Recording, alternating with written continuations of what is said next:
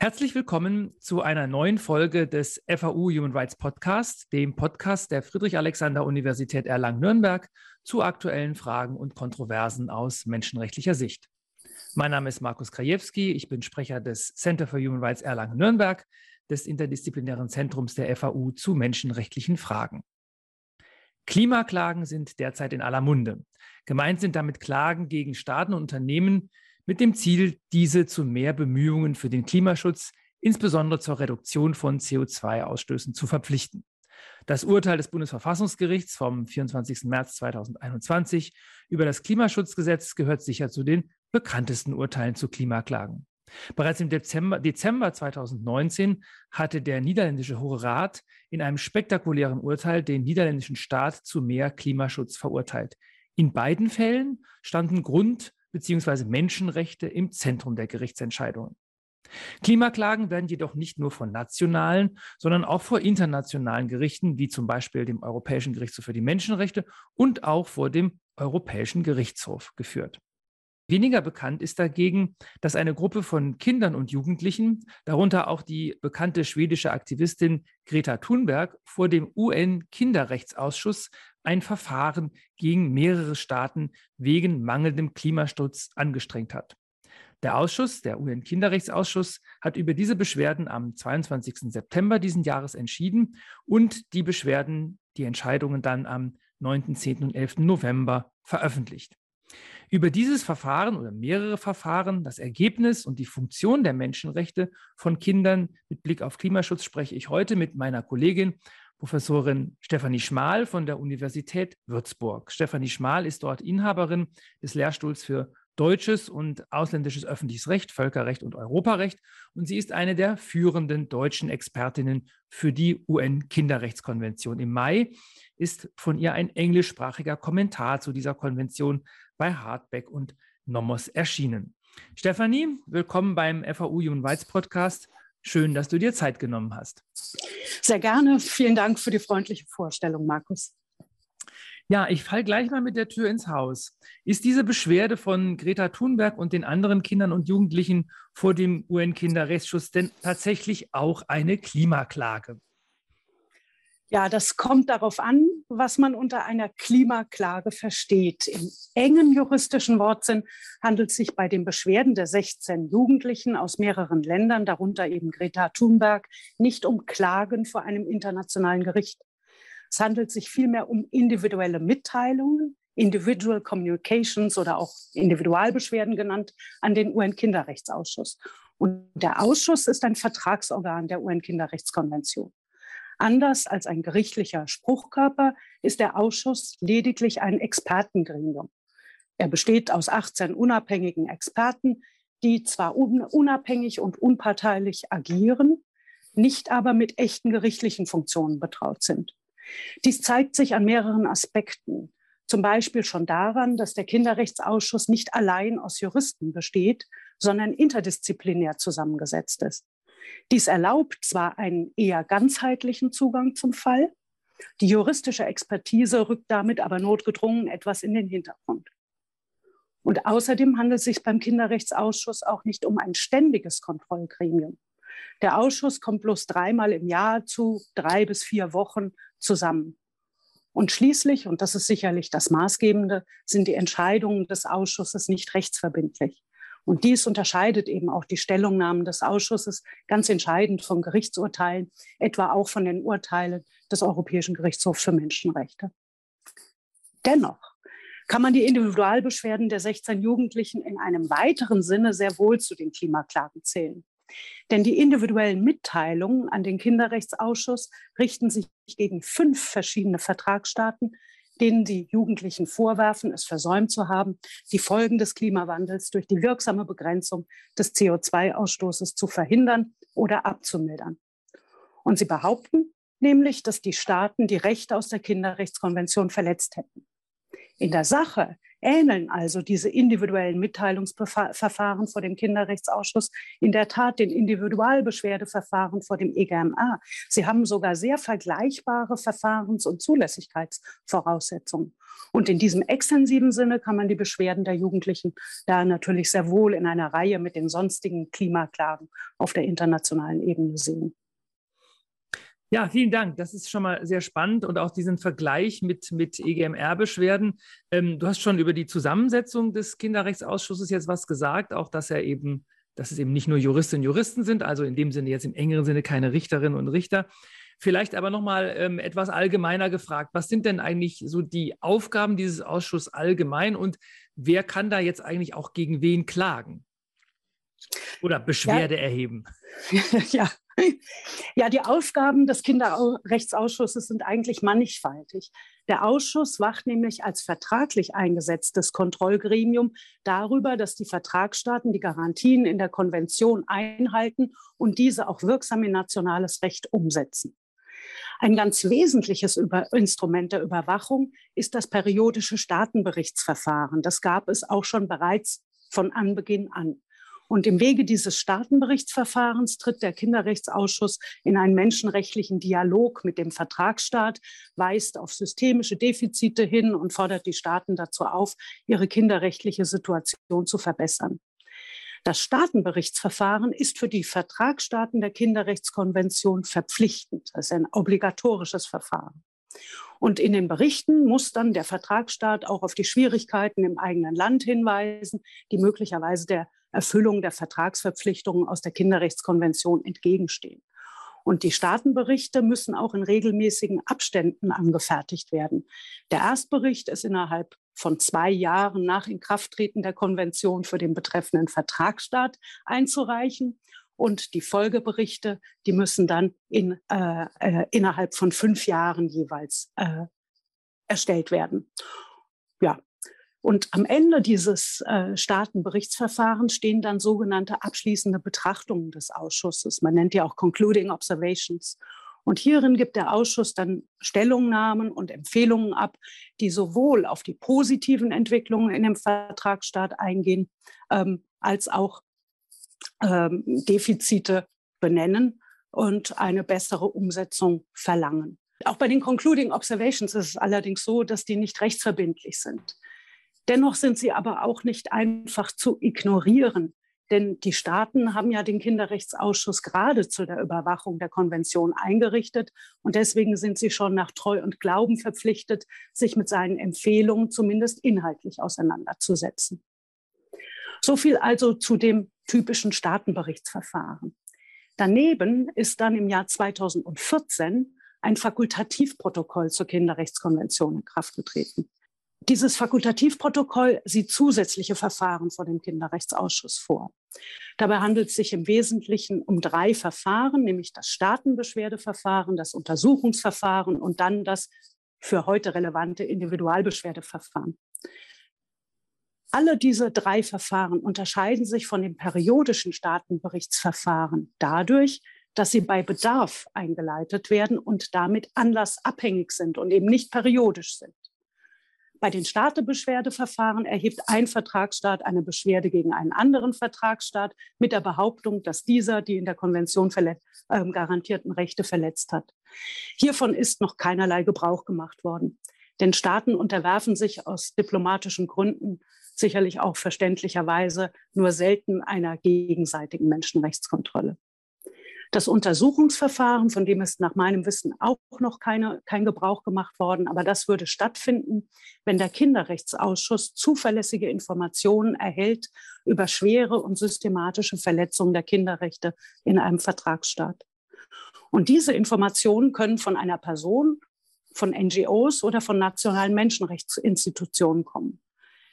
Letztlich ersetzt damit dieses Untersuchungsverfahren ein wenig das fehlende Kollektivbeschwerdeverfahren im Fakultativprotokoll. Und jetzt zum Individualbeschwerdeverfahren, das uns in diesem Podcast ja ganz besonders interessiert. Da macht eine natürliche Person oder eine Personengruppe subjektiv individuelle Rechte aus der Kinderrechtskonvention geltend, indem sie behauptet, von einer Rechtsverletzung durch den Vertragsstaat selbst unmittelbar und gegenwärtig betroffen zu sein. Das Fakultativprotokoll, und ich denke, das ist ganz wichtig zu wissen, ähm, das haben inzwischen 48 Staaten ratifiziert, also erst rund ein Viertel aller Vertragsstaaten der Kinderrechtskonvention, die ja 196 Vertragsparteien zählt. Und das erklärt vielleicht auch, weshalb sich die Klimabeschwerden der 16 Jugendlichen nur gegen fünf Staaten richten, und zwar sogar gegen Staaten, die noch nicht einmal zu den Hauptemittenten von CO2 zählen. Ähm, vielleicht kann ich noch ergänzen, also diese Individualbeschwerdeverfahren sind ähm, erhoben worden gegen Argentinien, Brasilien, Frankreich, Deutschland und die Türkei. Ja, vielen Dank. Also das ist schon mal, das ist schon mal sehr interessant. Also kann man vielleicht sagen, also gegen die USA wahrscheinlich deswegen nicht, weil die USA gar nicht Vertragspartei der Kinderrechtskonvention sind und ich würde mal vermuten auch gegen China nicht, weil China das Fakultativprotokoll wahrscheinlich gar nicht ratifiziert hat. Völlig richtig, ja, genau so ist das. Ja, äh, vielen Dank. Also die ähm, für die Hörerinnen und Hörer des Podcasts, die regelmäßigen, die wissen das, für alle anderen vielleicht diese Verfahren, äh, die Stefanie Schmal da gerade beschrieben hat, das sind natürlich Verfahren, die es auch in den anderen internationalen Menschenrechtskonventionen gibt, also auch die, der Zivilpakt mit dem Menschenrechtsausschuss und äh, andere äh, Menschenrechtskonventionen haben Vertragsorgane, die ähnliche Verfahren haben. Insofern ist die Kinderrechtskonvention der Kinderrechtsausschuss da Teil, wenn man so möchte, der UN-Vertragsmaschinerie, ähm, nenne ich das mal in Anführungszeichen. Ja, das waren jetzt die, die prozessualen oder die verfahrensrechtlichen institutionellen Fragen. Jetzt schauen wir doch vielleicht mal in die Kinderrechtskonvention selbst hinein.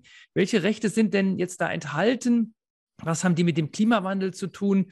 Ähm, und vielleicht auch, worauf haben die Kinder sich da jetzt berufen? Oder sprechen wir darüber gleich noch? Aber erstmal so, wir würden ja sagen, im materiellen Recht, was ist denn da jetzt relevant? Ja, die Kinderrechtskonvention enthält insgesamt 54 Artikel und davon begründen rund 40 Artikel materiell-rechtliche Garantien für Kinder. Die übrigen Vorschriften, also an ungefähr 14, beschäftigen sich mit organisatorischen und Verfahrensfragen sowie mit den für völkerrechtliche Verträge typischen Schlussklauseln, Kündigung, Vorbehalt äh, etc. Substanziell garantiert die Konvention sowohl bürgerliche und politische Rechte als auch wirtschaftliche, soziale und kulturelle Rechte. Und damit ist die Kinderrechtskonvention auch der erste Menschenrechtsvertrag überhaupt, der diese beiden Rechtsdimensionen, nämlich die bürgerlichen Rechte einerseits und die sozialen Rechte andererseits, in einem einzigen Dokument zusammenführt. Ähm, und das Bedeutsame dabei ist, dass während des Kalten Krieges sind diese beiden Rechtsdimensionen ja immer auf zwei verschiedene Verträge aufgesplittet worden. Die in der Kinderrechtskonvention verbrieften Rechte reichen vom Recht auf Leben und Entwicklung über Religionsfreiheit, Versammlungsfreiheit, Recht auf Bildung, Recht auf Spiel, Recht auf Namen, Recht auf eine Staatsangehörigkeit bis hin zu Vorschriften zur Familienzusammenführung, dem Gewaltverbot gegen Kinder und zu Regelungen natürlich auch über die soziale Absicherung von Kindern. Auch statuiert die Konvention Garantien im Strafverfahren und im Freiheitsentzug und sogar die Rechte des Kindes in bewaffneten Konflikten werden ausdrücklich in den Blick genommen. Alle diese Rechte in der Konvention finden sich auch in anderen Menschenrechtskonventionen oder in humanitären Verträgen. Das Bedeutsame ist aber, dass die Kinderrechtskonvention sie in kinderspezifischer Weise garantiert und außerdem, auch das ist äh, besonders ein Novum der Kinderrechtskonvention, das Mitspracherecht des Kindes in allen es betreffenden Angelegenheiten gewährleistet. Vielleicht, danach hast du zwar nicht genau gefragt, ich glaube, dass es aber für den Anwendungsbereich der Kinderrechtskonvention ganz relevant ist, sollte ich noch kurz erwähnen, dass die Kinderrechtskonvention im Grundsatz für alle Menschen gilt, ab Geburt und bis zur Vollendung des 18. Lebensjahres. Das ist im Übrigen auch für den heute zu besprechenden Fall der Klimabeschwerde bedeutsam. Denn eine Reihe der Beschwerdeführer ist inzwischen und teilweise sogar schon seit längerem volljährig. Darauf kommt es aber nicht entscheidend an. Die Individualbeschwerde von dem Kinderrechtsausschuss ist für alle Menschen eröffnet, die entweder zum Zeitpunkt der Einreichung der Beschwerde oder zum Zeitpunkt der behaupteten Verletzungshandlung minderjährig gewesen sind. Du fragtest nach den für die Bekämpfung des Klimawandels besonders wichtigen Vorschriften der Konvention. Vielleicht muss man dazu zunächst einmal festhalten, dass die Klimakrise, in der wir uns bereits auch jetzt schon befinden, keine abstrakte Zukunftsbedrohung ist, sondern sie eben auch schon jetzt relevant ist.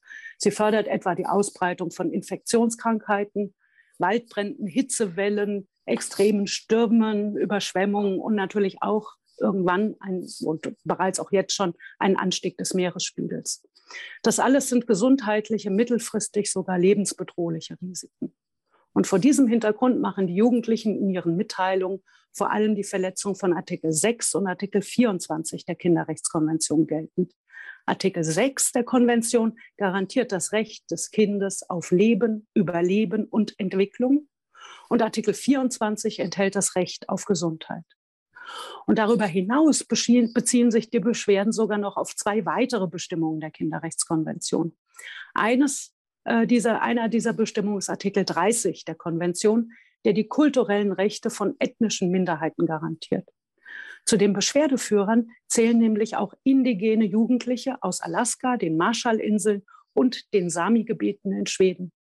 Und sie berufen sich, natürlich nicht nur diese indigenen Jugendlichen, sondern insgesamt die Beschwerdeführer darauf, dass der Anstieg des Meeresspiegels infolge der Erderwärmung ihre jahrtausendalten Subsistenzpraktiken zerstören würde. Einmal abgesehen davon, dass infolge der drohenden Eisschmelze, die als irreversibler Kipppunkt bezeichnet wird, ähm, können natürlich auch eben kleinere Inseln und Inselgruppen untergehen und dadurch nicht mehr bewohnbar werden. Schließlich verweisen die Beschwerdeführer auch auf Artikel 3 der Konvention. Dort ist das Kindeswohl im englischen authentischen Text The Best Interests of the Child als Leitlinie bei der Auslegung und Anwendung aller Vorschriften der Konvention normiert. Das Kindeswohl gilt zwar nicht absolut, es ist aber doch bei allen Angelegenheiten vorrangig zu berücksichtigen. Das Kindeswohl ist deswegen vom Kinderrechtsausschuss auch als eines der grundlegenden Prinzipien der Konvention anerkannt worden. Und deshalb nehmen die Beschwerdeführer auch auf das Kindeswohl Bezug und machen geltend, dass die Lasten und Kosten des Klimawandels auf dem Rücken der Kinder und der zukünftigen Generationen ausgetragen werden, was den besten Interessen des Kindes widerspreche. Ja, danke. Also du hast das äh, ist schon mal, schon mal finde ich sehr, sehr interessant und, und, und hilfreich natürlich, wenn man sich jetzt anschaut, dass eben dieses Kindeswohl so als das, der zentrale Leitgedanke da steht. Vielleicht darf ich, bevor ich zur nächsten Frage gehe, noch einen kurzen äh, Gedanken einfügen. Du hattest auch gesagt, Beschwerdeführer, beschwerdeführende Kinder und Jugendliche aus Alaska. Vorhin hatten wir über die USA gesprochen. Da muss man vielleicht einfach nochmal ergänzen, dass die sich natürlich nicht darauf beschränkt sind, sich zu beschweren gegenüber dem Staat, in dem sie leben, sondern natürlich ähm, sich gegenüber allen Staaten beschweren können, die dieses Protokoll ratifiziert haben. Ähm, also insofern beschweren sich die Jugendlichen auch Alaska auch gegenüber Argentinien, Brasilien und so weiter und so weiter. Ja, ja ganz richtig du hast schon gesagt, die Kinderrechte ähm, ähm, haben eben diese Bedeutung, gerade mit Blick auch eben auch auf den, sozusagen die zukünftigen Entwicklungen. Da würde ich jetzt vielleicht gerne noch mal genauer nachfragen, weil das war ja auch im Urteil des Bundesverfassungsgerichts noch mal etwas Besonderes, als da es da um die Generation, die Rechte der zukünftigen Generationen ging. Ist das vielleicht auch etwas, ähm, was man mit Blick auf Kinderrechte sagen kann? Also dass Kinderrechte insofern auch besondere in Anführungszeichen Menschenrechten sind, wenn es um den Klimawandel gerade geht, weil er, du hast gesagt, wir erleben ihn schon jetzt, aber es ist natürlich vor allen Dingen auch etwas, was in die Zukunft gerichtet ist. Ja, was ganz interessant ist, ist, dass die Beschwerdeführer in ihren Mitteilungen ausdrücklich darauf Bezug nehmen, dass die Klimakri Klimakrise eine Kinderrechtskrise sei. Ich meine persönlich, dass das zu weit geht. Jedenfalls lässt sich die Frage so nicht ganz eindeutig beantworten. Wenn die Ziele des Pariser Übereinkommens und der Vereinbarung von Glasgow nicht eingehalten werden und die dort vorgesehene Reduzierung von Treibgasen nicht wirksam umgesetzt wird, dann wird die zu erwartende Klimakatastrophe lebensbedrohliche Auswirkungen auf alle Menschen haben.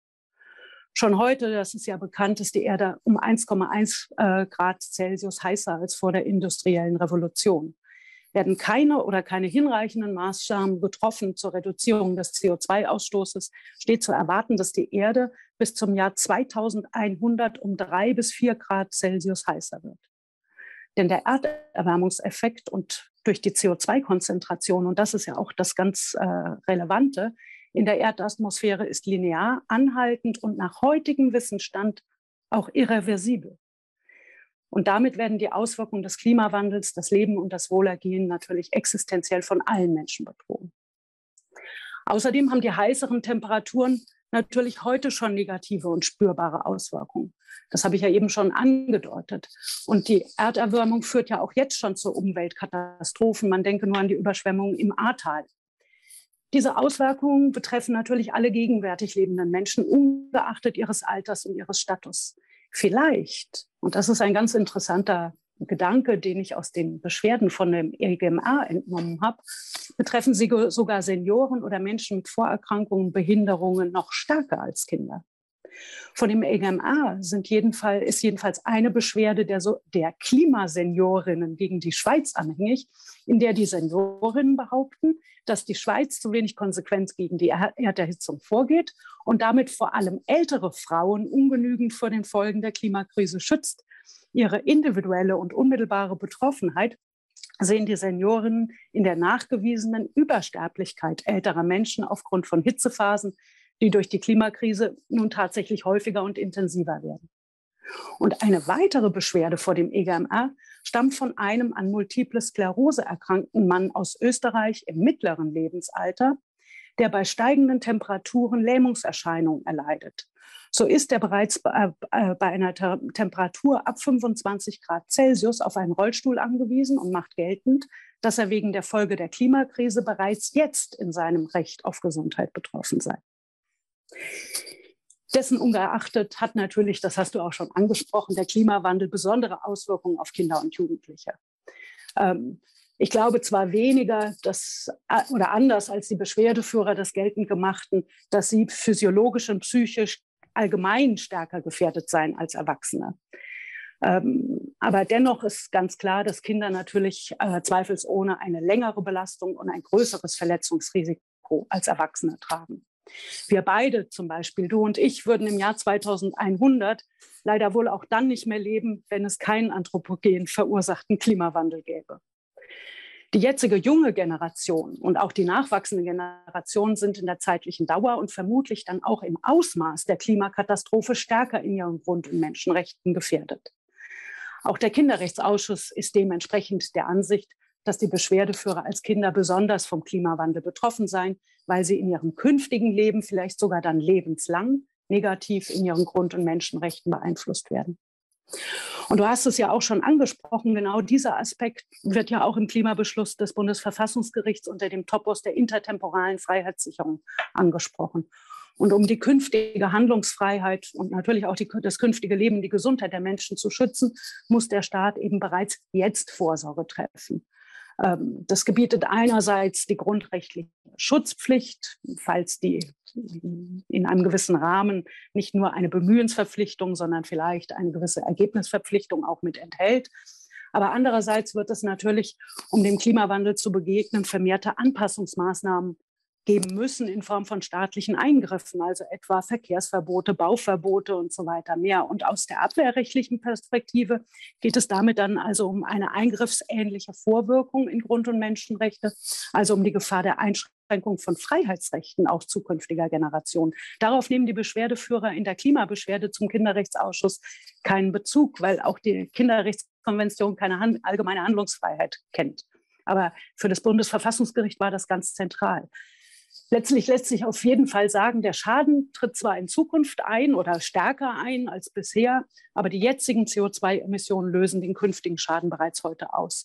Es geht also für die junge Generation nicht nur um gesundheitliche oder Lebens- und Überlebensfragen, sondern natürlich auch um ihre spätere Entfaltungsfreiheit. Danke. Also ich glaube, das ist, das ist ganz wichtig. Auch äh, danke für die, die Ausführung, dass es eben vom EMR, EGMR diese Seniorinnenklagen aus der Schweiz oder auch von Menschen mit, mit Behinderungen mittleren Alters gibt. Das ist, glaube ich, wichtig, dass man sich klar macht, dass es eben nicht etwas, was jetzt hier nur zukünftige Generationen betrifft, sondern alle. Und natürlich werden die Kinder, die jetzt die Beschwerde geführt haben, du hast das eben auch schon erwähnt, ähm, älter und sind dann eben irgendwann keine Kinder mehr. Und dann ist, stellt sich die Frage natürlich aus der Perspektive allgemeiner Menschenrechte oder nicht allgemein, sondern der Menschenrechte von allen.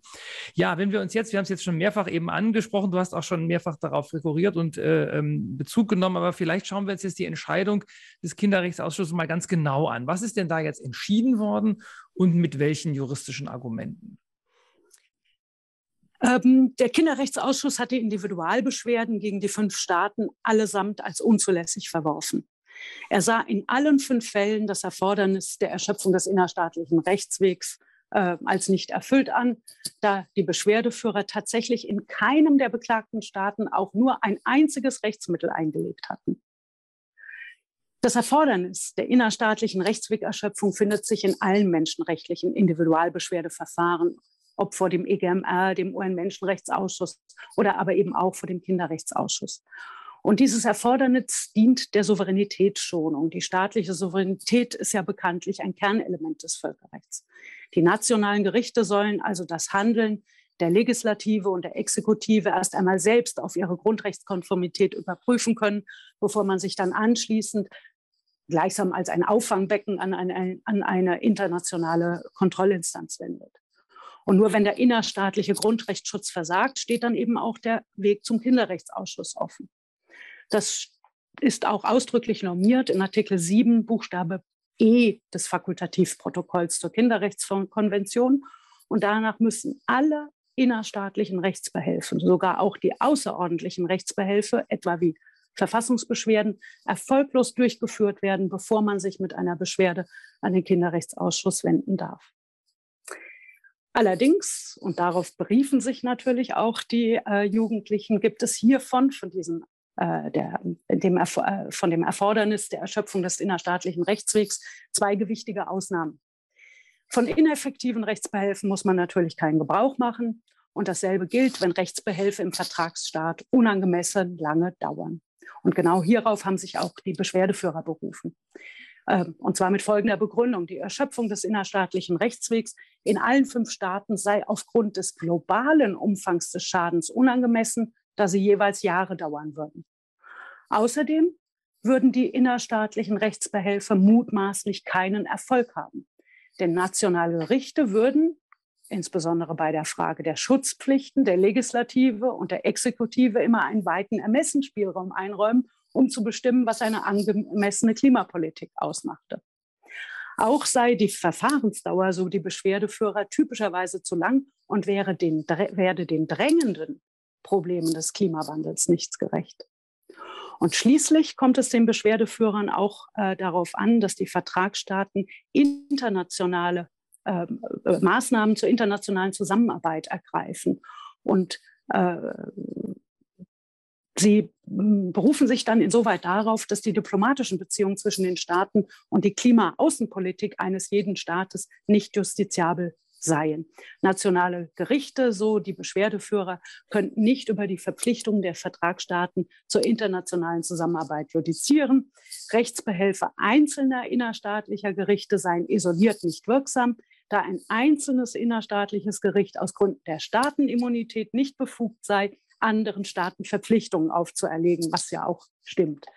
Und im Gegensatz dazu habe, so die Beschwerdeführer, der Kinderrechtsausschuss die Fähigkeit, wirksame Rechtsbehelfe gegen mehrere Vertragsstaaten gleichermaßen bereitzustellen. Und der Ausschuss verfüge, so die Beschwerdeführer, auch über das Fachwissen und das Mandat, sich mit Angelegenheiten zu befassen, die möglicherweise nicht in die Zuständigkeit der innerstaatlichen Gerichte fallen. Nun ist es allerdings so, dass der Kinderrechtsausschuss das völlig anders gesehen hat. Er ist zwar der Auffassung, dass innerstaatliche Rechtsbehelfe nicht ausgeschöpft werden müssen, wenn sie objektiv keine Aussicht auf Erfolg haben.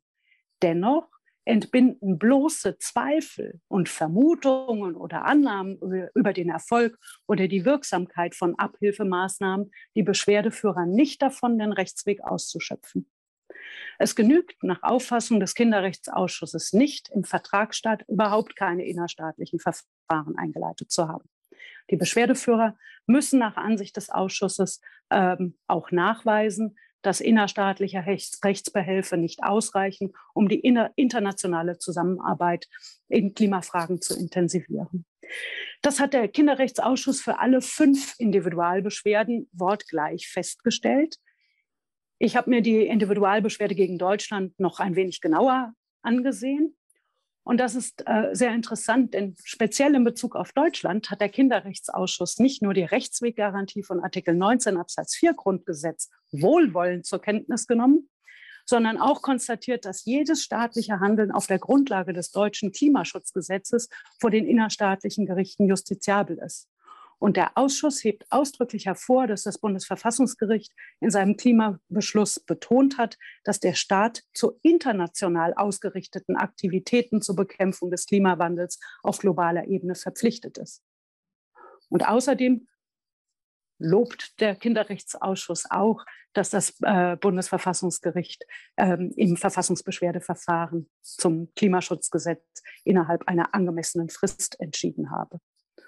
Ja, und damit waren insoweit die äh, Individualbeschwerden unzulässig und sie sind auch entsprechend verworfen worden. Es gibt noch ein paar andere ähm, Aspekte in den Individualbeschwerdeverfahren, ähm, über die man nachdenken kann und die der Kinderrechtsausschuss auch ähm, zum Teil progressiv entschieden hat. Und vielleicht ist das dann auch eine Frage, über die man sich unterhalten kann, ob äh, die Individualbeschwerden tatsächlich ein Sieg oder eine Niederlage für die äh, Kinder oder Jugendlichen bedeuteten oder ja. nicht.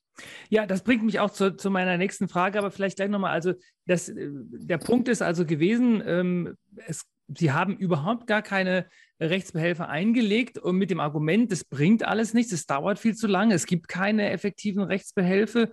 Ähm, insbesondere keine, die den Staat auf internationale Kooperationen verpflichten. Und jetzt kann man ein Stück weit sagen, ähm, das Bundesverfassungsgericht hat dem Kinderrechtsausschuss insofern Recht gegeben oder umgekehrt, weil es natürlich zeigt, dass es jedenfalls in, der, in Deutschland mit der Verfassungsbeschwerde durchaus einen außerordentlichen Rechtsbehelf gegeben hat, der ja auch genutzt wurde. Jetzt kann man auch darüber streiten, war das effektiv oder nicht. Ähm, aber das ist, glaube ich, genau der Zusammenhang. Jetzt hast du aber im Grunde genommen ja schon gesagt, und das spielt auch auf etwas darauf an, auf die Entscheidungen, ähm, äh, die, die, Verzeihung, die Reaktionen auf, über die, auf die Entscheidung, die fielen ja recht unterschiedlich aus. Also teilweise war in der Presse zu lesen, dass das eben ein historisches Urteil, in Anführungszeichen, des Ausschusses sei und die Kinder einen Sieg äh, äh sozusagen ähm, mit nach Hause genommen hätten. Die Organisation Earth Justice, die die Kinder eben auch in ihrer Beschwerde unterstützt hatte, sprach dagegen davon, dass der Kinderrechtsausschuss den Kindern die kalte Schulter gezeigt hat. Und sie zitieren dann in ihrer Presseerklärung auch einige Beschwerdeführerinnen, die sich als enttäuscht darstellen.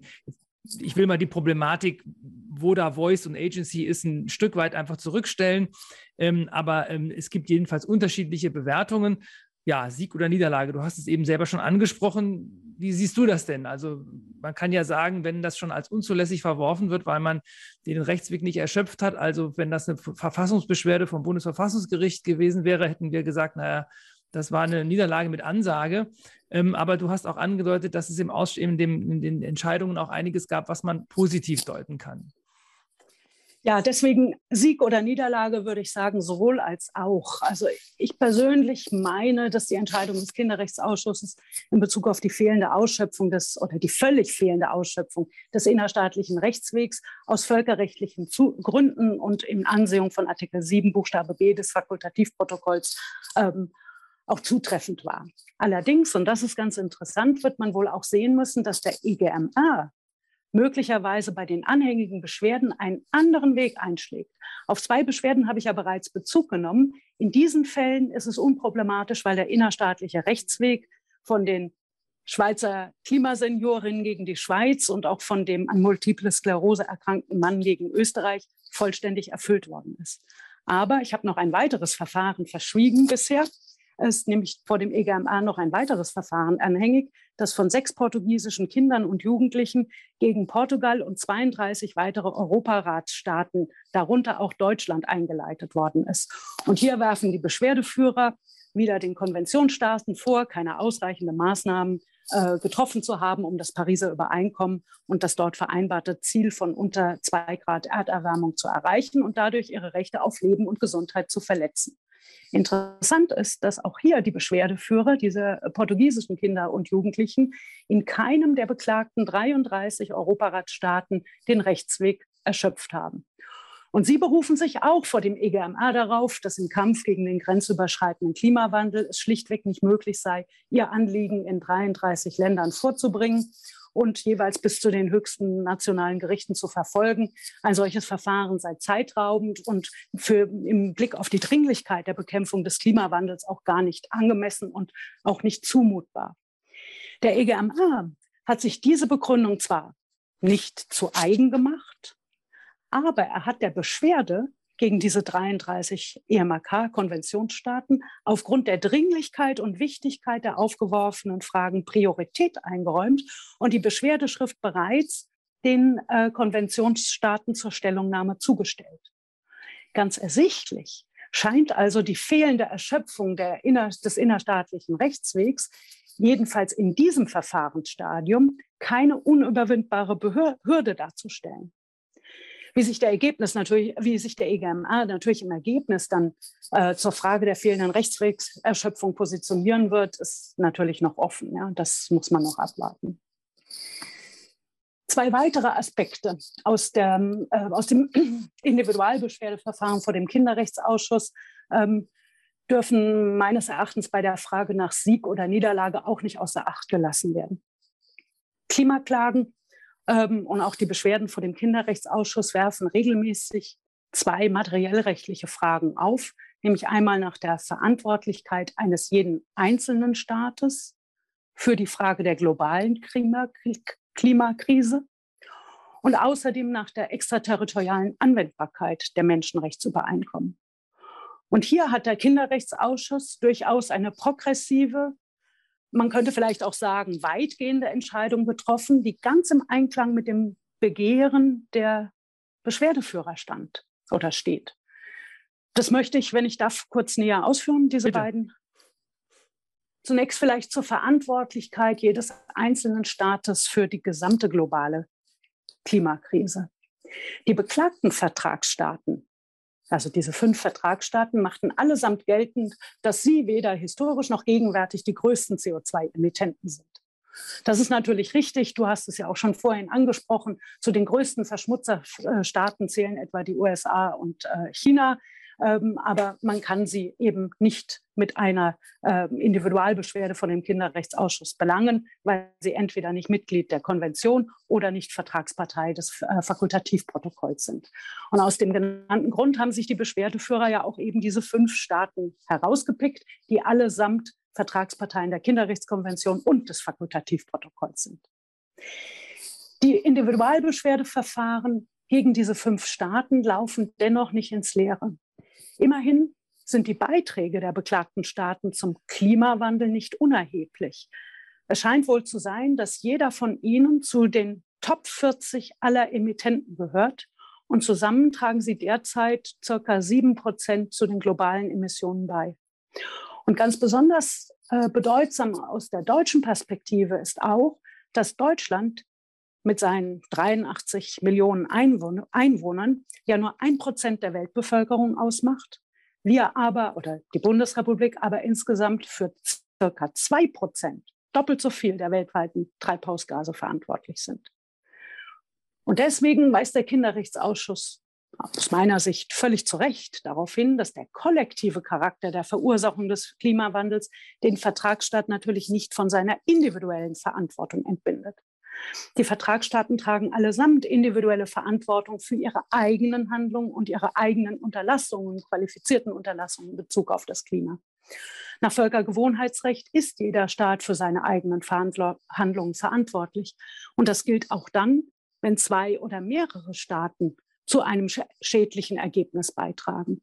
In Artikel 47, der Artikel über die Verantwortlichkeit von Staaten für völkerrechtswidrige Handlungen, heißt es, ich zitiere wörtlich, sind mehrere Staaten für dieselbe völkerrechtswidrige Handlung verantwortlich, so kann in Bezug auf diese Handlung die Verantwortung jedes eines jeden Staates geltend gemacht werden. In solchen Fällen wird also die Verantwortlichkeit jedes Teilnehmerstaats individuell auf der Grundlage seines eigenen Verhaltens und unter Bezugnahme auf seine eigenen internationalen Verpflichtungen bestimmt. Und das macht der Kinderrechtsausschuss zum einen in seiner Zulässigkeitsentscheidung völlig zu Recht deutlich. Der andere Aspekt ist die extraterritoriale Anwendbarkeit der Kinderrechtskonvention. Hier wird es aus meiner Sicht rechtlich etwas heikel, ähm, nämlich dann, wenn man die Auswirkungen der Handlungen der Staaten ausschließlich auf Auslandssachverhalte und damit die Frage der extraterritorialen Anwendbarkeit der Kinderrechtskonvention in den Blick nimmt. Gewiss ist der Klimawandel eine Folge des weltweiten Ausstoßes von Treibhausgasen. Und auch ist unbestritten, dass die Emission von Treibhausgasen in einem Staat sicherlich zur Verschlimmung des Klimawandels weltweit beiträgt.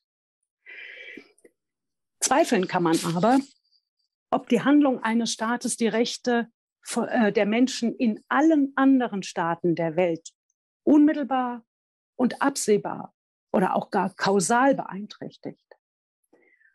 Angesichts der Grenzen der völkerrechtlichen Souveränität ist es dem Vertragsstaat im Prinzip nur mit Einwilligung der betroffenen anderen Staaten möglich, außerhalb seines Hoheitsgebiets Maßnahmen zum Schutz der im Ausland lebenden Personen zu treffen. Derartige extraterritoriale Schutzpflichten, die sich auf die gesamte globale Ebene beziehen und auch Anpassungsmaßnahmen einschließen, reiben sich deshalb mit dem völkerrechtlichen Interventionsverbot und würden, auch das ist ein Aspekt, den man aus meiner Sicht nicht vernachlässigen sollte, vermutlich auch den Vertragsstaat und seine Rechtsordnung überfordern. Da machen die beklagten Staaten in den Mitteilungsverfahren insgesamt und allesamt geltend, dass eine Jurisdiction gemäß der, äh, der, Kinderrechtskonvention für weltweit vom Klimawandel betroffene Personen nicht begründet werden könne. Eine extraterritoriale Anwendbarkeit von Menschenrechtspersonen, äh, Menschenrechtskonventionen komme primär in abwehrrechtlichen Situationen und auch dann nur in Betracht, wenn der betreffende Konventionsstaat die tatsächliche und effektive Kontrolle über die im Ausland lebenden Personen oder über Auslandssachverhalte hat und darüber hinaus ein kausaler Zusammenhang zwischen dem verursachten Schaden und der Handlung oder Unterlassung des betreffenden Staates besteht. Und diese Ausführungen der beklagten Staaten im Beschwerdeverfahren entsprechen im Wesentlichen der, Auf, äh, der Auffassung auch des Europäischen Gerichtshofs für Menschenrechte der in ständiger Rechtsprechung darauf hinweist, dass die Begründung einer extraterritorialen Anwendbarkeit der EMAK einen Ausnahmetatbestand darstellt. Staatliche Akte, die außerhalb des eigenen Territoriums Wirkungen erzeugen, ähm, können nur dann zu einer Verantwortung des Staates führen, wenn dieser die effektive Kontrolle über das Territorium hat, das ist der räumliche Anknüpfungspunkt, oder sich das Individuum unter der physischen Kontrolle von Amtspersonen befindet, das ist der personale Anknüpfungspunkt. Und eine räumliche Kontrolle über fremdes Territorium liegt in Klimafällen ersichtlich nicht vor. Und es ist auch unmöglich festzustellen, ob die Emissionen eines bestimmten Landes, also etwa der Bundesrepublik Deutschland, einen bestimmten Ort, eine bestimmte Region oder eine bestimmte Person oder Personengruppe irgendwo auf der Welt, auf den Fidschi-Inseln beispielsweise, direkt und kausal beeinflusst haben. Der Kinderrechtsausschuss sieht das, was ich eben ausgeführt habe, jedoch anders und entwickelt eine weitergehende extraterritoriale Schutzpflicht der Staaten. Er betont, dass sich die Anwendungsfälle der extraterritorialen Anwendbarkeit der EMAK, auf das sich ja auch die äh, beklagten Staaten im Wesentlichen berufen haben, bislang im Wesentlichen äh, sich nur auf abwehrrechtliche Konstellationen gegründet haben, meist sogar im Sonderfall von bewaffneten Konflikten. Und der Kinderrechtsausschuss schlussfolgert daraus, dass die Individualbeschwerde vor dem Kinderrechtsausschuss ganz neue Fragen zu grenzüberschreitenden Schäden im Zusammenhang mit dem Klimawandel aufwerfe. Denn die CO2-Emissionen jedes Staates wirkten sich global aus und trugen, trügen kumulativ zum Klimawandel und den daraus entstehenden, entstehenden Schäden bei. Mit anderen Worten, die innerstaatlichen Maßnahmen hätten also direkte und vorhersehbare Effekte außerhalb des eigenen Territoriums, weshalb die Staaten eine Art Kontrolle über die dortigen Menschen ausübten. Mit anderen Worten genügt es nach Ansicht des Kinderrechtsausschusses, dass der Herkunftsstaat eine wirksame Kontrolle über die Quellen der betreffenden Emissionen ausübt, um bereits extraterritoriale Schutzpflichten auf globaler Ebene zu begründen. Er sagt dann auch, dass es zwar nicht ausreiche, bereits jede negative Auswirkung bei grenzüberschreitenden Schäden ähm, oder das nicht ausreiche, äh, dass eine negative Auswirkung bei grenzüberschreitenden Schäden für sich genommen noch nicht ausreiche, um die Verantwortung des Staates zu begründen. Der Schaden, Schaden müsse schon erheblich sein. sein. Allerdings versteht der Ausschuss unter einem erheblichen Schaden bereits jegliche feststellbare Schäden.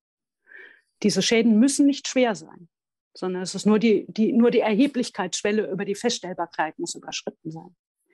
Und zur Unterstützung seiner Ansicht verweist der Kinderrechtsausschuss auf ein Gutachten des Interamerikanischen Gerichtshofs für Menschenrechte zu Umwelt- und Menschenrechten aus dem Jahr 2017.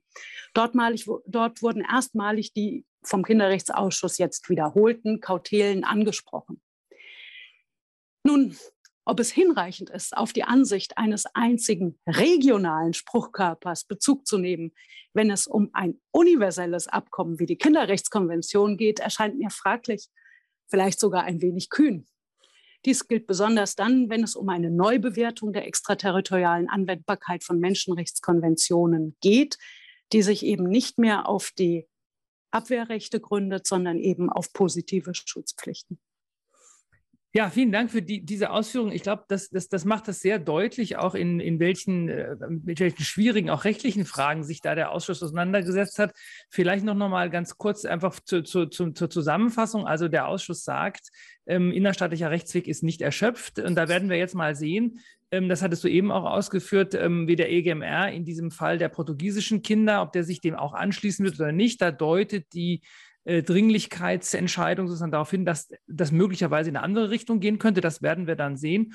Aber die zwei Fragen, mit denen sich der Ausschuss, der Kinderrechtsausschuss auch beschäftigt, wo man jetzt sagen kann, okay, das ist innovativ, das ist neu und insofern ist das auch ein Stück vielleicht dann doch eine positive, ein Sieg Entwicklung ist eben einmal diese, diese, diese Argumentation der, der kollektiven Verantwortung, wobei du da sagst, das ist jetzt vielleicht völkerrechtlich nicht unbedingt was ganz was Neues. Das ist im Grunde genommen allgemeines Völkerrecht auf die Besonderheiten des Klimawandels übertragen. Aber das Besondere ist eben diese extraterritoriale Dimension. Und da fand ich es nochmal sehr hilfreich, dass du eben diese Unterschiede rausgearbeitet hast zwischen einmal der, der, den, den Abwehrrechten und den Schutzpflichten. Und das, was ich jetzt persönlich interessant finde, ist, dass das ja beides auch Fragen sind, sowohl kollektive Verantwortung als auch ähm, extraterritoriale Schutzpflichten, mit denen sich das Bundesverfassungsgericht auch auseinandergesetzt hat, im Ergebnis zwar auch gesagt hat, also bei den bei den kollektiven Verantwortungen hat es gesagt, dass das hindert jetzt nicht. Und bei der extraterritorialen hat sie gesagt, jedenfalls nicht von vornherein. Sehr immer die Unterscheidung, ist es unzulässig oder ist es schon von vornherein unzulässig? Das sind so Differenzierungen, mit denen die Juristinnen und Juristen dann gerne spielen. Also das scheint mir doch zumindestens ähm, es in, in auch, äh, auch beim Bundesverfassungsgericht so die Ansicht gegeben zu haben, so ganz von der Hand zu weisen, da gab es ja auch Beschwerdeführerinnen aus Bangladesch und Nepal, ist das nicht. Aber da werden wir, glaube ich, in den nächsten Jahren ähm, in, sowohl in der Grundrechts- als auch in der Menschenrechtsdogmatik äh, interessante Entwicklungen sehen. Wie weit reichen eigentlich diese Schutzpflichten? Und da ist völlig klar, die können natürlich nicht äh, allumfassend sein, ähm, aber es kann auch nicht so sein, dass ein Staat, der imitiert und auf diese Weise natürlich auch zum Klimawandel, der Alaska und die Fidschi-Inseln betrifft, beiträgt, vollkommen, sage ich jetzt mal, off the hook ist. Ja, also insofern glaube ich, ist das ein, das, ein, das ein wichtiger Aspekt.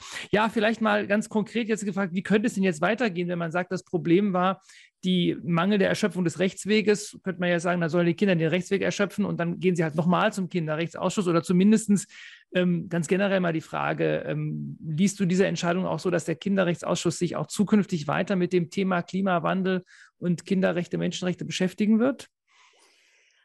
Also in, den, in, den, in der Entscheidung des Ausschusses hm, finden sich dazu keine Hinweise. Dennoch glaube ich, dass sich der Kinderrechtsausschuss sicherlich weiter mit dem Thema befassen wird. Und dafür habe ich auch schon ein Indiz zur Hand. Denn bereits im September 2019 hat der Kinderrechtsausschuss gemeinsam mit vier weiteren Vertragsausschüssen, Behindertenrechtsausschuss, Frauenrechtsausschuss unter anderem, eine gemeinsame Erklärung zu Menschenrechten und Klimawandel abgegeben. Und dort hat er anerkannt, dass die Vertragsstaaten Verpflichtungen haben, die Menschenrechte auch im Bereich des Umweltvölkerrechts, zu dem ja der Klimaschutz gehört als Teilbereich, zu achten, zu schützen und zu erfüllen. Und die Vertragsstaaten seien verpflichtet, Strategien zur Reduzierung der Emissionen zu verabschieden und umzusetzen. Wohl, aus dieser Erklärung lässt sich sogar entnehmen, wohl auch dann das vielleicht dann auch wieder etwas weitgehend vom Kinderrechtsausschuss oder von diesen äh, fünf Vertragsausschüssen, wohl auch dann, wenn sich der Staat dem Pariser Klimaabkommen nicht unterworfen hat. Ja? Das wird nicht so ganz klar ähm, aus dieser Erklärung. Aber es ist jedenfalls äh, wahrscheinlich schon alleine anhand dieser Erklärung, dass sich der Kinderrechtsausschuss mit der Thematik näher befassen wird Dazu stehen ihm auch ganz ohne individuelle, äh, weitere Individualbeschwerden im Wesentlichen zwei Mittel zur Verfügung. Auf der Grundlage äh, von den vielen Staatenberichts- und Individualbeschwerdeverfahren, die er durchgeführt hat, hält der Kinderrechtsausschuss regelmäßig regelmäßige Days of General Discussion ab. Und diese Tage allgemeiner Erörterung zielen darauf, die einheitliche Auslegung der Konvention in den Vertragsstaaten zu wahren und zu verbessern. Und häufig schließen diese Days of General Discussion mit zusammenfassenden Empfehlungen des Ausschusses. Und gelegentlich führt eine solche Runde auch zur Erarbeitung von sogenannten General Comments. Und in diesen General Comments oder allgemeinen Bemerkungen fasst der Ausschuss seine Erkenntnisse zu wichtigen Themenbereichen zusammen und gibt den Staaten Auslegungshilfen zu einzelnen oder auch zu mehreren thematisch sortierten Konventionsartikeln an die Hand. Darüber hinaus ist natürlich auch nicht ausgeschlossen, dass vor anderen Vertragsausschüssen, etwa vor dem Frauenrechtsausschuss oder dem Behindertenrechtsausschuss, Individualbeschwerdeverfahren zu Klimaklagen angestrengt werden. Immerhin waren ja auch beide Ausschüsse an der Erklärung von 2019 beteiligt. Und vielleicht auch da kann man noch hinzufügen, dass sogar auch der UN-Menschenrechtsausschuss, der äh, sich der Erklärung zwar nicht angeschlossen hat, aber auch er sich schon mit Klimafragen auf der Grundlage des Internationalen Paktes über bürgerliche und politische Rechte auseinandergesetzt hat. Ähm, er hat nämlich in einem Beschwerdeverfahren aus dem vergangenen Jahr festgestellt, also aus dem Jahr 2020 festgestellt, dass die Folgen des Klimawandels ohne ausreichende Gegenmaßnahmen eine Menschenrechtsverletzung darstellen können. Und der Ausschuss hat sich befasst mit einer Beschwerde eines Mannes aus Kiribati gegen eine Entscheidung Neuseelands, sein Asylgesuch abzulehnen. dazu muss man wissen, dass äh, Kiribati äh, eine Insel ist in der Nähe, also grob in der Nähe von Neuseeland, ähm, die ähm, bei einer Erderwärmung von dem drohenden Meeresspiegel, äh, dem drohenden Anstieg des Meeresspiegels ähm, so gefährdet wird, dass sie vermutlich untergehen wird. Und damit natürlich die Existenzgrundlage der Menschen auf, aus äh, Kiribati ähm, entziehen wird. Der Ausschuss, also der Menschenrechtsausschuss, stellte dann auch klar, dass der Klimawandel ohne effektive nationale und internationale Maßnahmen Menschen der Gefahr einer Verletzung ihres Rechts aufs Leben aussetzen kann. Der Meeresspiegelanstieg werde Kiribati wahrscheinlich unbewohnbar machen.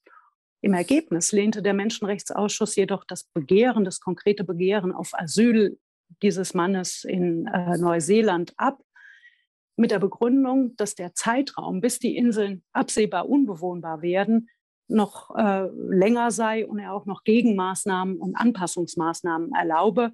Und er sah, der Menschenrechtsausschuss, keinen Grund daran zu zweifeln, dass Kiribati bereits notwendige Vorsorge und Anpassungsmaßnahmen treffe. Aber auch da ist natürlich, ist weiterhin offen, ist es natürlich möglich. Und ich meine, es gibt auch noch ein oder zwei weitere Individualbeschwerdeverfahren mit zu Klimafragen, die vor dem UN-Menschenrechtsausschuss anhängig sind. Also es wird nicht alleine auf den Schultern des Kinderrechtsausschusses lasten, sondern das gesamte UN-Vertragssystem äh, sicherlich ähm, mit einbeziehen. Und natürlich kommt auch hinzu, dass die europäischen Gerichte, das haben wir ja schon erörtert, vor allen Dingen der EGMR mit Klimafragen befasst ist. Und da wird sicherlich auch interessante und äh, vielleicht sogar auch weiterführende Rechtsprechung geben. Ja, das war jetzt ein Blick ins internationale Recht, europäische, also auch das regionale Menschenrechtsregime. Jetzt stellt sich natürlich ähm, für, für viele wahrscheinlich die unmittelbare Frage, was bedeutet das denn jetzt als ganz konkret auch für eine Rechtslage in Deutschland? Also kann man jetzt entweder aus den Ausführungen des Kinderrechtsausschusses, aber auch aus den Ausführungen der anderen ähm, Ausschüsse beziehungsweise auch des ERGMR, da haben wir noch keine Ausführungen in dem Sinne, ähm, kann man da etwas ableiten mit Blick auf den Klimaschutz in Deutschland? Also könnte das äh, irgendwas Konkretes äh, bewirken, verändern, in rechtlicher Hinsicht natürlich? Ähm, oder würdest du sagen, also da hat das Bundesverfassungsgericht schon alles gesagt? Ich glaube sogar letzteres. Im Prinzip wird man sagen können, dass der Kinderrechtsausschuss den Klimabeschluss des Bundesverfassungsgerichts in seiner Entscheidung positiv hervorgehoben hat.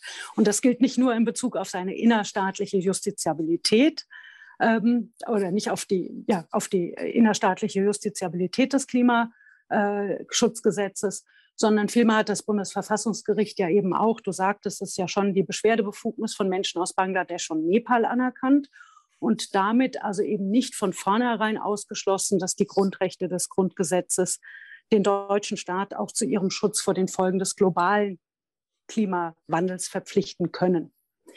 Damit hat das Bundesverfassungsgericht jedenfalls in Bezug auf die Beschwerdebefugnis der Bangladeschis und äh, Menschen aus Nepal ähm, relativ weit gezogen, auch wenn es äh, die Verfassungsbeschwerde äh, der Beschwerdeführer mit Wohnsitz im Ausland dann im Ergebnis als unbegründet abgewiesen hat.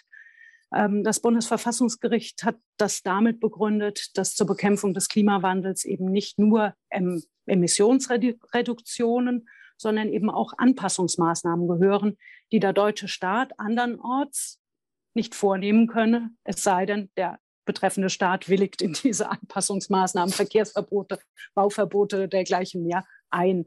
Und deshalb ähm, konnte das Bundesverfassungsgericht auch nicht bewerten, ob die Schutzvorkehrungen erheblich hinter dem Schutzziel bei einer staatlichen Schutzverpflichtung zurückblieben.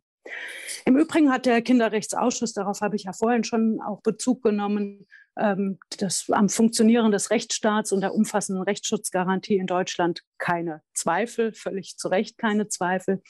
Und ich denke daher, dass sich die Auswirkungen der Ausführung des Ausschusses auf die deutsche Rechtslage nicht signifikant auswirken werden. Möglicherweise werden sie aber Effekte auf die noch ausstehenden Entscheidungen des EGMR zeitigen. Mhm. Und äh, das wird also etwa bei der Bewertung der fehlenden Rechtswegserschöpfung oder aber eben vor allen Dingen auch bei der Frage der extraterritorialen Anwendbarkeit der EMRK in Schutzpflichtendimensionen. Und sollte der EGMR da insoweit auch auf die Entscheidungen des Kinderrechtsausschusses Bezug nehmen, hat das dann natürlich indirekte Auswirkungen auch auf die Bundesrepublik Deutschland als einen Konventionsstaat der mhm. Europäischen Menschenrechtskonvention. Ja, spannend. Ähm, wir haben angefangen mit Klimaklagen. Ähm, wir haben jetzt über viele Klimaklagen, Klimaverfahren, Klimabeschwerden vor internationalen äh, Gerichten gesprochen. Auch das Bundesverfassungsgericht, die Klimaklagen generell sind ja im Moment auch ähm, politisch ähm, viel diskutiert, aber auch in der Rechtswissenschaft durchaus umstritten. Deswegen vielleicht jetzt auch mal abschließend an dich die Frage, ja, Klimaklagen vor den Vertragsausschüssen, insbesondere dem Kinderrechtsausschuss oder internationalen Gerichten, ist das ein sinnvolles Instrument oder würdest du sagen, ähm, das ist eigentlich die falsche Richtung? Wir müssen uns darauf konzentrieren, so sagen ja viele, das ähm, äh, in demokratischen politischen Entscheidungen umzusetzen. Die Antwort ist nicht ganz leicht. Juristisch gesprochen halte ich jedenfalls eine Klimabeschwerde vor dem Kinderrechtsausschuss eher für ein falsches Instrument. Der, äh, und zwar aus folgenden Gründen. Der Kinderrechtsausschuss kann keine verbindlichen Entscheidungen treffen. Auch sind seine Ausführungen rechtsdogmatisch und methodisch nicht immer völlig ausgereift, was halt eben auch daran liegt, dass es sich eben nicht um ein Gericht im engeren Sinne, das mit Juristen besetzt ist, handelt. Das ist beim EGMA schon wieder etwas anders. Natürlich, das hast du auch eben ja schon insinuiert, kann man sich ganz grundsätzlich die Frage stellen, ob es sinnvoll ist, Expertengremien oder Gerichte nationaler oder auch äh, internationaler Provenienz mit den Fragen des Klimaschutzes zu befassen. Da die eigentlich genuin politische Fragen und daher jedenfalls im ersten Zugriff von Legislative und Exekutive zu beantworten sind. Gerichte können, und zwar auch nationale Gerichte, aber erst recht auch internationale Gerichte, können und dürfen den unmittelbar demokratisch legitimierten Gesetzgeber nicht substituieren. Das würde ja das Demokratieprinzip und auch das Prinzip der Gewaltenteilung ad absurdum führen. In einem zweiten Schritt haben Gerichte natürlich eine Kontrollbefugnis. Und nationale Gerichte wie etwa das Bundesverfassungsgericht sind ja auch mittelbar demokratisch legitimiert. Auch der EGMR ist mittelbar demokratisch legitimiert, auch wenn da die Legitimationskette etwas weiter ist als vielleicht im Verhältnis zum Bundesverfassungsgericht. Aber die Vertragsausschüsse der Vereinten Nationen und jetzt mal konkret auch der Kinderrechtsausschuss, die sind nicht demokratisch legitimiert. Das muss man sich ja auch vor Augen halten, zumal in ihm auch Experten, auch wenn sie unabhängig und unparteilich äh, handeln, aus nicht demokratischen Staaten mitwirken. Also deswegen Klimabeschwerde von dem Kinderrechtsausschuss juristisch gesprochen eher ein falsches Instrument. Politisch gesehen sind Klimaklagen aber sicherlich ein nützliches Mittel. Selbst wenn sie keinen Erfolg haben, wie jetzt ganz konkret diese Klimabeschwerde, zeigen sie doch den enormen Diskussions- und Handlungsbedarf auf, das und wie sich die Staaten und auch die internationale Staatengemeinschaft als Ganzes vor den Herausforderungen der Klimakrise zu verhalten haben. Viel Zeit, um die Erderwärmung in einem erträglichen Rahmen, also unterhalb der 2-Grad-Grenze zu halten, verbleibt nach den Erkenntnissen der Wissenschaften ja leider nicht mehr. Und in diesem Sinne ist das gewählte Instrument der Klimabeschwerde vor dem Kinderrechtsausschuss sicherlich nicht vergebens gewesen, auch wenn es keinen konkreten Erfolg gezeitigt hat. Vielen Dank. Das war doch ein ganz tolles Schlusswort. Ähm, vielen Dank, äh, liebe Stefanie, dass du dir die Zeit genommen hast, uns und äh, die Entscheidung erklärt hast, die Kinderrechtskonvention, aber eben auch, das hat mich persönlich jetzt besonders auch gefreut, die Bezüge nochmal zum Europäischen Gerichtshof für Menschenrechte und den anderen völkerrechtlichen, menschenrechtlichen Fragen da aufgezeigt hast. Vielen Dank und ich wünsche dir dann noch einen schönen Tag. Sehr gerne. Ich danke auch dir. Es hat mir Freude bereitet. Das war Stefanie Schmal, Expertin für Menschenrechte und Kinderrechte von der Universität Würzburg im Gespräch mit dem FAU Human Rights Podcast zu Klimaklagen vor dem Kinderrechtsausschuss, aber auch vor anderen internationalen Organisationen. Vielen Dank fürs Zuhören.